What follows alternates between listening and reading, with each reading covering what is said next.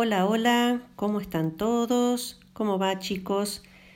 Bueno, soy María Belén de Lecturarte y hoy quiero compartir con ustedes la historia de Gato y Pez, escrita por Joan Grant con ilustraciones de Neil Curtis y la edición es de los libros del zorro rojo. Esta historia me, me llamó mucho la atención y por eso la quiero compartir porque ¿quién se imagina que un gato y un pez puedan ser amigos?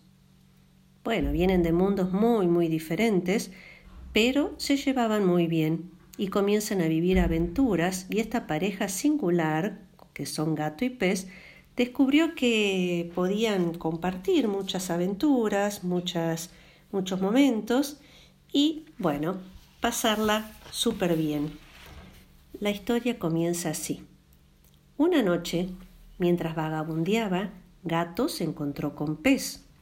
Los dos venían de mundos muy diferentes, pero a cada uno le gustó el aspecto del otro. En el parque, a orillas del lago, acabaron de conocerse. Pez le habló a Gato del agua y Gato le contó de los bosques a Pez. Jugaron en el laberinto, Pez se ocultaba y Gato acechaba. Ya tarde en la noche se refugiaron de la lluvia y mientras amanecía, sigilosamente partieron, emprendieron viaje por distintos lugares.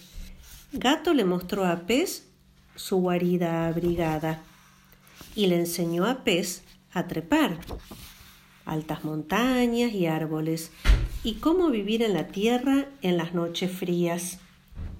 Pero Pez extrañaba el agua. Entonces Gato encontró un barco para llevarlo hasta ella. En su camino tomaron un rumbo equivocado y en lugar de bajar, subieron.